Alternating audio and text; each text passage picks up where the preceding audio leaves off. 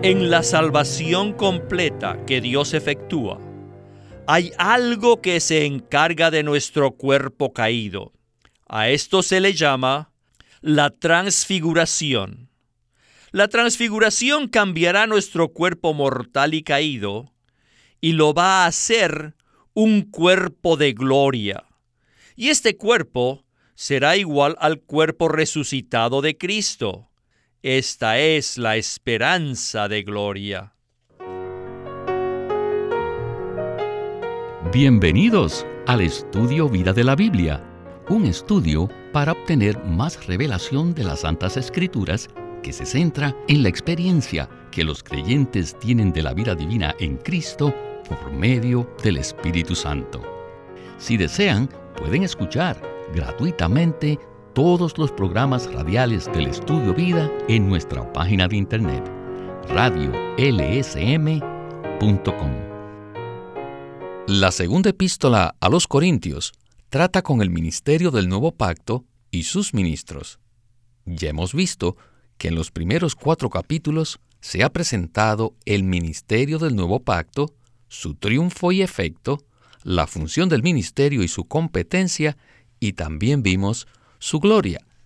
Ahora, desde el versículo 12 del capítulo 3, Pablo comienza a desarrollar el tema de los ministros del nuevo pacto. En el capítulo 5 de 2 Corintios, él da continuidad a la descripción de los ministros del nuevo pacto y nos presenta que dichos ministros están constituidos del Dios triuno. Se comportan de tal manera que hacen resplandecer el Evangelio de la gloria de Cristo, y llevan una vida crucificada que manifiesta la vida de resurrección. En este mensaje veremos otra característica de los ministros del Nuevo Testamento, y es el anhelo que ellos tienen de revestirse del cuerpo transfigurado. En el Nuevo Testamento hay tres expresiones espirituales muy importantes. Primero, la regeneración. Segundo, la transformación y tercero, la transfiguración. Seleccioné estas tres expresiones porque la mayoría de los creyentes las confunden y piensan que son sinónimos o creen que son intercambiables. No obstante, a pesar de que estas tres expresiones se refieren a las diferentes etapas del proceso de la salvación completa que Dios efectúa, no son intercambiables y se aplican a las tres partes de nuestro ser, que son el espíritu, el alma y el cuerpo. Bueno, con esto que acabo de decir de introducción, quisiera darle la bienvenida a José Luis Quiñones, quien nos acompaña el día de hoy para continuar con el quinto mensaje. El título de este mensaje es Los ministros del nuevo pacto. Muchas gracias por la invitación. José Luis, es muy común que las personas confundan las tres expresiones que acabo de mencionar, ¿verdad? Claro que sí, Víctor. De hecho, la regeneración, la transformación y la conformación son muy importantes, pero si las personas no están familiarizadas con el hecho de que somos seres tripartitos, les será difícil aplicar estas tres expresiones. Estas son etapas de la salvación completa que Dios efectúa en nosotros y todas ellas se inician con la regeneración. Luego sigue la experiencia de la transformación y finalmente está la meta final, que es la transfiguración. Creo que el mensaje de hoy nos va a aclarar muchas dudas. Espero que sí. El contexto de este mensaje es el capítulo 5 de 2 Corintios. Al estudiar la descripción de los apóstoles como ministros del nuevo pacto, hemos visto varios aspectos de la experiencia de la plena salvación de Dios. Pablo pasó de ser el pecador principal a ser el apóstol principal mediante la obra de constitución del Espíritu. Como dijimos en mensajes pasados, la regeneración se cumple en nuestro espíritu y es instantánea. No obstante, la transformación dura toda la vida y se lleva a cabo en nuestra alma. Finalmente, la transfiguración se lleva a cabo en nuestro cuerpo y se producirá en un abrir y cerrar de ojos. En este mensaje nos enfocaremos principalmente en la última etapa del proceso, es decir, la transfiguración. La Biblia usa el término transfiguración en varias partes, pero la manera como lo hace en el capítulo 5 de 2 Corintios es la que más luz nos trae. Leeré los primeros cuatro versículos donde Pablo dice lo siguiente, porque sabemos que si nuestra morada terrestre, este tabernáculo se deshace, tenemos de Dios un edificio, una morada no hecha de manos, eterna en los cielos. Y en este tabernáculo también gemimos, deseando ser revestidos de nuestra habitación celestial, para que estando así vestidos, no seamos hallados desnudos, porque asimismo los que estamos en este tabernáculo gemimos abrumados, porque no quisiéramos ser desnudados, sino revestidos, para que lo mortal sea absorbido por la vida. Bien, queridos radioescuchas, esta es la esperanza de la vida cristiana. Ahora, escuchemos a Witness Lee en el primer segmento de este estudio vida. Adelante. El capítulo 5 nos continúa revelando una descripción de los ministros del Nuevo Testamento. Comienza en el capítulo 3, versículo 12, que habla acerca de la constitución intrínseca de los ministros. Y luego sigue en el capítulo 4, hablando de la manera como ellos se conducían y también vemos un relato acerca de su modo de vivir. Ellos habían sido constituidos con el Dios triuno. Ellos se conducían de tal manera que hacían resplandecer el Evangelio de la gloria de Cristo y llevaban una vida crucificada para la manifestación de la vida de resurrección. Ahora, ellos también anhelaban revestirse de un cuerpo transfigurado. Eso significa que anhelaban que sus cuerpos fueran redimidos. Sus espíritus habían sido regenerados. Sus almas habían sido transformadas. Y hasta cierto grado habían sido renovadas. Pero ahora todavía existía un problema que está relacionado con su cuerpo caído, su cuerpo mortal. Ya no tenían problemas con su espíritu ni tenían problemas con su alma, pero ahora era su cuerpo mortal. Este cuerpo había llegado a ser una carga para ellos. Oh, ellos suspiraban, gemían bajo esta carga. Pero en la salvación completa que Dios efectúa, hay algo que se encarga de nuestro cuerpo caído a esto se le llama la transfiguración. La transfiguración cambiará nuestro cuerpo mortal y caído y lo va a hacer un cuerpo de gloria. Y este cuerpo será igual al cuerpo resucitado de Cristo. Esta es la esperanza de gloria. José Luis, tomemos unos minutos para explicar estos tres aspectos de la salvación y cómo se aplican a las tres partes de nuestro ser. En 1 Tesalonicenses 5:23 dice, Y el mismo Dios de paz os santifique por completo, y vuestro espíritu, y vuestra alma, y vuestro cuerpo sean guardados perfectos e irreprensibles para la venida de nuestro Señor Jesucristo. Lo que acabo de leer es una referencia a las tres partes de nuestro ser donde Dios efectúa su salvación. Las tres etapas de la salvación coinciden con las tres partes de nuestro ser. ¿No es así? Así es, Víctor. La mención que Pablo hace de nuestro espíritu, nuestra alma y nuestro cuerpo indica claramente que el hombre consta de tres partes. El espíritu es la parte más profunda, es el órgano interno con el cual podemos percibir a Dios y tener contacto con Él. Cuando recibimos a Dios en nuestro espíritu, somos regenerados. A partir de ese momento, Dios se extiende desde nuestro espíritu hacia nuestra alma para saturarla y transformarla. Finalmente, nuestros cuerpos mortales y caídos serán vivificados y transfigurados. Lo que menciona Pablo aquí no es una enseñanza objetiva, sino que es una experiencia subjetiva de la salvación completa que Dios efectúa. José Luis, en 2 Corintios 5.1 dice que el tabernáculo terrenal donde moramos será deshecho, pero que tenemos de Dios un edificio. Los apóstoles habían sido regenerados en su espíritu, habían sido transformados hasta cierto punto y ahora estaban esperando con ansia una habitación celestial. Este es el aspecto futuro de la salvación completa.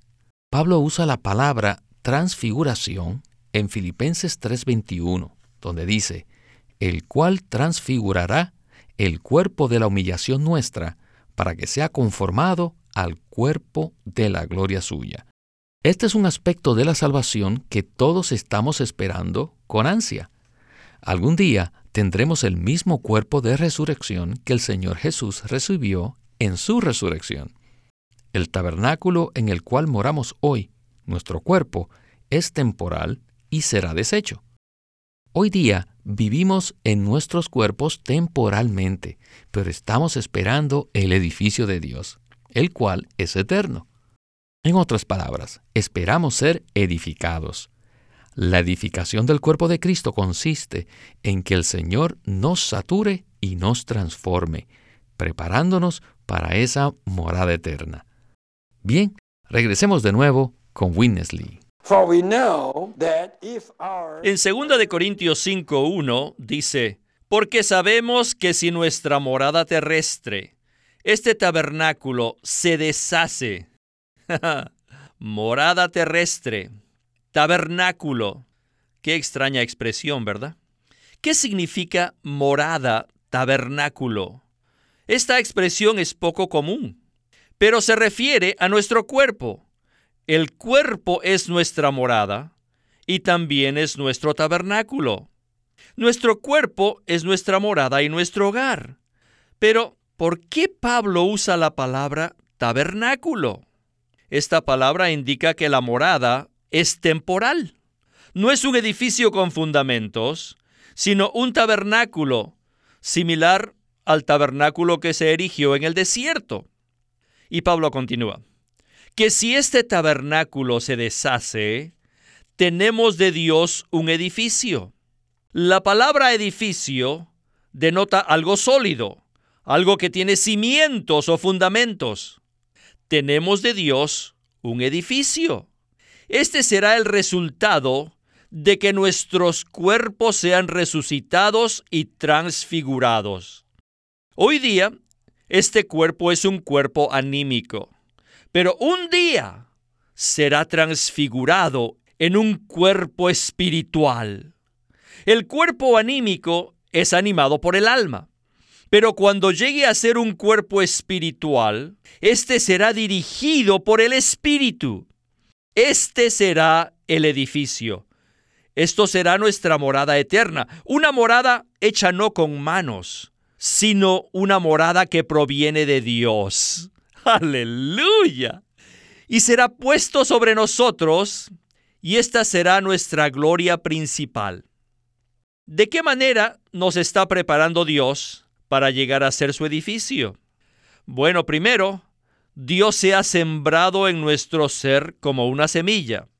Ahora Cristo se encuentra en nuestro espíritu, creciendo en nosotros hasta saturar todo nuestro ser, incluyendo nuestra alma. En esto consiste la preparación para que Cristo sature nuestro cuerpo. Por un lado, cuando seamos transfigurados, seremos revestidos de un cuerpo espiritual, algo externo. Por otra parte, el ser transfigurados significa que el Cristo que mora en nosotros ha saturado nuestros cuerpos caídos y ha absorbido el elemento de muerte que hay en nuestros cuerpos. Cuando nuestros cuerpos sean totalmente saturados, llegarán a ser un nuevo cuerpo, un nuevo edificio, con el cual seremos revestidos. Me gusta mucho lo que acabamos de escuchar. Por un lado, la transfiguración será algo que le sucederá externamente a nuestros cuerpos mortales. Sin embargo, eso se producirá como resultado de algo que ha venido ocurriendo internamente por un periodo largo de tiempo. ¿No es así, José Luis? Claro que sí, Víctor. Esta es una observación muy importante, porque muchos de los cristianos que conozco piensan que sus cuerpos serán arrebatados, así tal como están, y por lo tanto no esperan la muerte. Sin embargo, esa no era la actitud de los apóstoles. Ellos no estaban esperando la muerte, sino que gemían en sus cuerpos mortales, esperando que la vida divina los saturara para ser así transfigurados. Los apóstoles gemían en su deseo de no ser desnudados, o sea, separados del cuerpo. Es decir, que su deseo no era morir, sino ser revestidos del cuerpo espiritual o de ponerse el cuerpo espiritual. Nuestro cuerpo mortal representa una gran carga para nosotros, puesto que estamos bajo esta pesada carga gemimos por el deseo de estar revestidos de un cuerpo transfigurado. Pablo no deseaba morir, pero sí anhelaba ser arrebatado. Él quería ser revestido del cuerpo espiritual, es decir, quería que su cuerpo fuera transfigurado. En ese momento, lo mortal sería absorbido por la vida. Cuando seamos arrebatados, transfigurados y revestidos por el cuerpo espiritual, lo mortal será absorbido por la vida. Este era el anhelo de Pablo. La mayoría de nosotros todavía no hemos llegado a esta etapa en nuestra vida cristiana. Sin embargo, si permitimos que nuestros cuerpos mortales sean saturados completamente con el Cristo que mora en nosotros y a la vez el elemento de muerte que hay en él sea absorbido, nuestros cuerpos llegarán a ser cuerpos nuevos y este será el edificio con el cual seremos revestidos. En otras palabras, llegaremos a tener el mismo cuerpo de gloria que Cristo tiene en su resurrección. Esta es la esperanza de los creyentes, la esperanza de gloria. Amén. Hemos dicho varias veces que el libro de 2 Corintios puede considerarse como la autobiografía de Pablo. En esta epístola podemos percibir el entorno tan adverso que tenían que soportar los apóstoles. Ellos estaban oprimidos, en apuros, perseguidos, abandonados y derribados. Sin embargo, ellos experimentaban y disfrutaban a Cristo como el Espíritu vivificante que saturaba y transformaba su ser interior. Esto podemos verlo claramente en 2 Corintios 5 del 6 al 8, donde Pablo declara lo siguiente. Así que estando siempre llenos de buen ánimo, y sabiendo que mientras sea el cuerpo nuestro domicilio, estamos en tierra extranjera, lejos del Señor, porque por fe andamos, no por vista. Estamos, pues, llenos de buen ánimo, y preferiríamos más bien estar fuera del cuerpo y habitar con el Señor. Los apóstoles, a pesar del entorno adverso en que se encontraban, no andaban por lo que veían, sino por la fe. Por ese motivo, estaban llenos de buen ánimo. Bien, regresemos a la última porción del estudio vida de esta ocasión con Witness Lee. Adelante. Porque por fe andamos, no por vista. Cuando leemos esto a los incrédulos, ellos piensan que estas son tonterías. Nos dicen, ¿quién les dijo eso? Pero nosotros debemos contestarles, nosotros andamos por fe. Pablo lo dijo. Ustedes, pobre gente, los médicos, los profesores y los científicos, anda por lo que ven con su mista miope. Sin embargo, nosotros andamos por fe. Nosotros vemos más allá de lo que se ve a simple vista. Por favor, no discutan con nosotros. Un día verán que tendremos un cuerpo celestial. ¡Aleluya! Nosotros andamos por fe, no andamos por vista.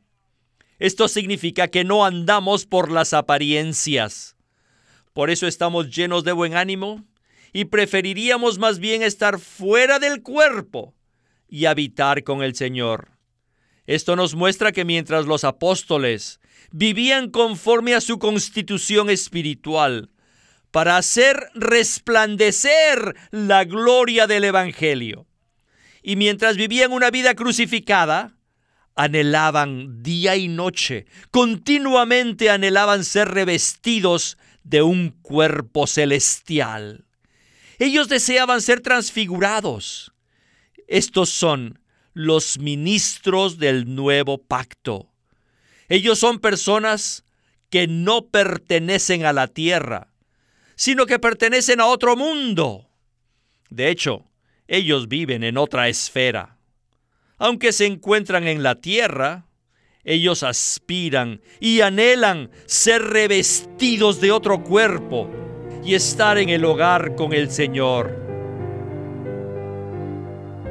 Pues bien, José Luis, lo que acabamos de escuchar puede sonar extraño, pero es maravilloso.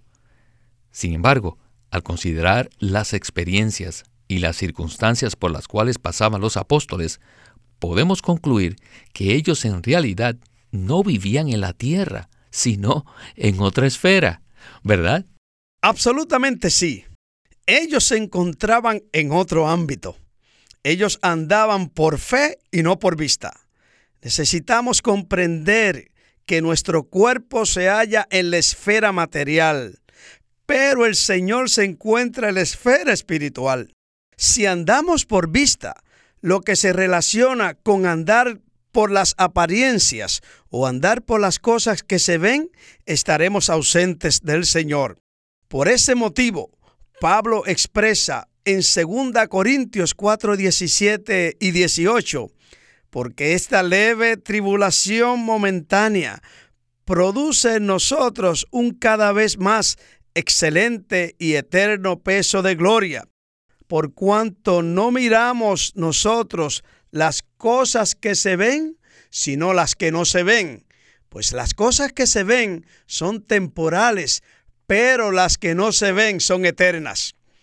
Queridos radioescuchas, todos nosotros debemos ser como Abraham y como el apóstol Pablo, quienes anduvieron por fe y no por vista, anhelando que el edificio espiritual fuera edificado.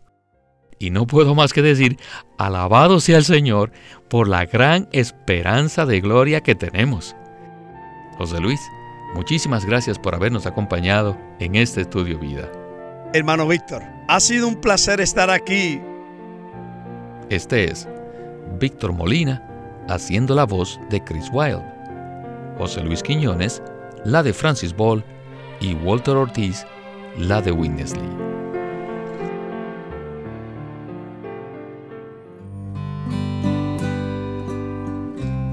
Queremos presentarles el libro titulado La vida que vence por Watchman Nee. Antes de la publicación del conocido libro La vida cristiana normal, Watchman Nee publicó una serie de mensajes sobre la vida que vence. En muchos aspectos estos mensajes son la base para la vida normal del cristiano.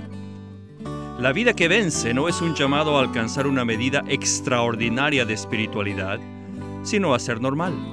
Un llamado a seguir la vida que está escondida con Cristo en Dios. El llamado repercute dentro de los creyentes, quienes pese a su aguda sensibilidad a sus debilidades, perciben un llamado interno a vencer en la vida que vence, Watchman Nee presenta los problemas que asedian a los cristianos que buscan más de Dios. Apoyándose en la palabra de Dios, él examina la condición derrotada de los creyentes y presenta una revelación del Cristo victorioso y vencedor a fin de conducir al lector a experimentar la victoria de Cristo de una forma personal y cotidiana. La vida que vence concuerda con la verdad, está llena de esperanza y lleva al lector a una consagración renovada. La vida que vence por Watchman Nee.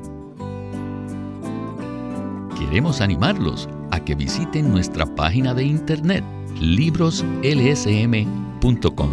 Allí encontrarán los libros impresos del Ministerio de Watchman Nee y Witness Lee, la Santa Biblia versión recobro con sus notas explicativas y también encontrarán folletos, himnos, varias publicaciones periódicas y libros en formato electrónico.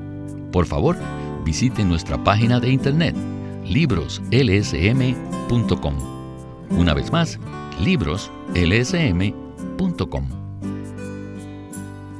Queremos presentarles la versión recobro del Nuevo Testamento. ¿Y por qué tenemos esta versión recobro? Debido a que a través de los siglos el Señor ha recobrado muchas verdades de su economía entre los hombres. Desde los días de Martín Lutero en particular, este recobro ha progresado constantemente. A partir de la justificación por fe, la cual fue recobrada en esos tiempos, hasta la verdad de experimentar la iglesia, el cuerpo de Cristo, vista y disfrutada por muchos cristianos hoy, este recobro ha sido como un hilo dorado que une la iglesia en el tiempo. Las verdades recobradas y la herencia de los creyentes deben ser poseídas y disfrutadas por todos los creyentes hoy día. El Nuevo Testamento versión recobro reúne en un solo tomo todos estos aspectos notorios del recobro de la verdad y la experiencia de la vida cristiana. Junto con el texto tenemos extensas notas de pie de página escritas por Witness Lee, a diferencia de anotaciones típicas para estudiar que giran en torno al contexto histórico, geográfico y biográfico de la Biblia, las notas de la versión recobro recalcan el contenido espiritual de la palabra de Dios, abriendo así la revelación de la verdad divina y subrayando la provisión de vida que está contenida en las escrituras. Al comienzo de cada libro se halla un bosquejo que presenta una síntesis completa del libro. Ojalá que todos ustedes puedan tener acceso a conseguirse una versión recobro del Nuevo Testamento. Llámenos a nuestro teléfono gratuito 1-800-810-1149. 1-800-810-1149. Además, si desean, pueden comunicarse con nosotros enviándonos un correo electrónico a estudiovida.lsm.org. Una vez más, estudiovida.lsm.org.